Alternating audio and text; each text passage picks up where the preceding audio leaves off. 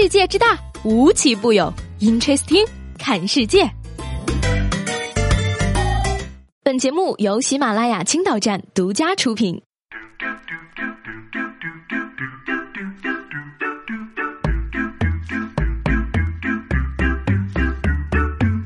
各位好，欢迎收听本期的 Interesting，我是西贝。周末大家过得怎么样呢？是出去玩了呢，还是家里蹲了呢？别人的周末呀，是全国到处飞，各种电音节、夜店蹦迪，风尘仆仆，一个个跟名媛似的。你的周末呢？宅在家里不出门，灰头土脸包剧，疯狂叫外卖，零食水果一起点，各种暴饮暴食，熬夜玩手机打游戏。你说你把日子过成这样，跟在天堂有什么区别呢？你妈比起来还一直还当。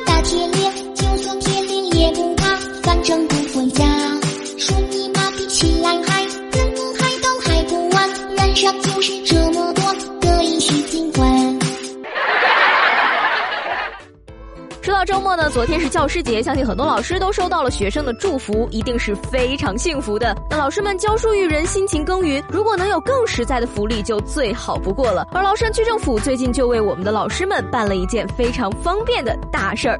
九月八号呢，崂山区教师班车开通仪式在崂山区北宅街道崂山十一中举行。为了解决离家较远、交通不便的教师上下班出行需求，节省教师上下班时间，提高教师生活幸福感，崂山区决定从二零一七年秋季开始，由崂山区政府每年出资约三百六十万安排偏远教师班车。目前呢，已经开通了沙子口、王各庄、北宅等街道教师专用班车三十一部，设置班车线路三十一条。这样来说的话呢，以后老师们上下班都会更加的方便，也是由衷的。替崂山区的老师们感到高兴。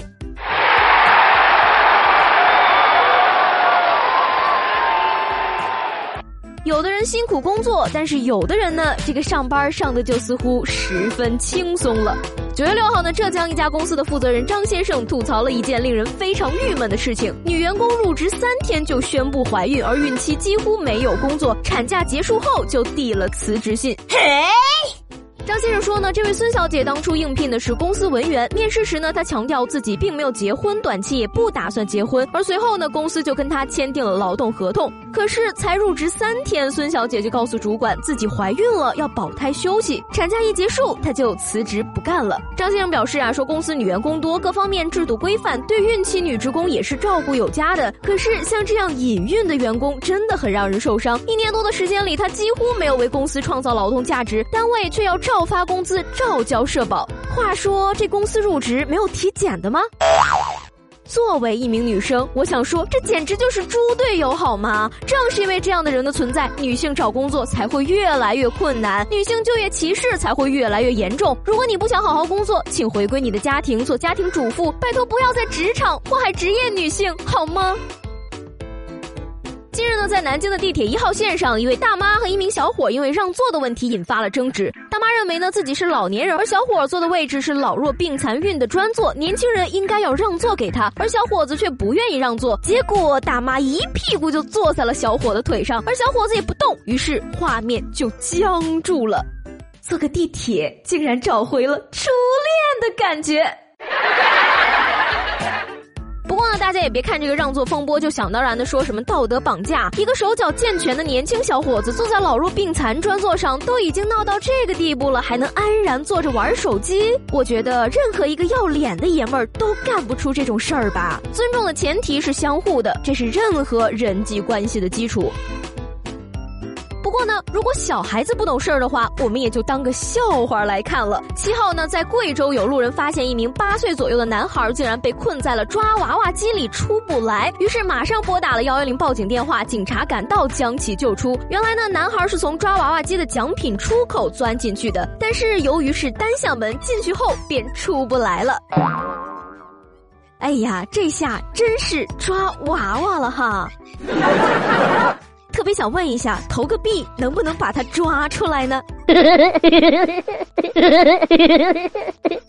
熊孩子总是干一些让人啼笑皆非的事情。这个熊孩子钻进了抓娃娃机，而下面这个熊孩子可没那么简单。重庆的江先生对自己儿子的教育一直采取宽松政策，但是没想到呢，儿子竟然背着他在两天里花掉了他账户上的一万多元，用来购买游戏中的角色装备。据了解呢，这名六岁的男孩在四岁的时候便开始打游戏，他觉得自己很有天赋，于是想当游戏主播，就凭借着超强的记忆力，在晚上看到爸爸发红包的时候，记住了他的账户支付密码，而且还在花掉钱之后，在用爸爸的手机玩游戏时，将银行发来的扣款短信全部删除。江先生表示说呀，这是他和妻子对孩子的教育出现缺失导致的问题。哎呀，小小年纪就这么有事业心了！别人的孩子偷钱是为了给主播打赏，你偷钱是为了当主播赚钱。从小就投资意识，这就叫差距呀！不过才六岁，现在打几顿也还来得及，再练练小号也是很有可能能够当主播的嘛。不过我就想问了，你爸的支付密码是有多长？记个密码还需要他凭着超强的记忆力？哈哈哈哈哈！哈哈哈哈哈！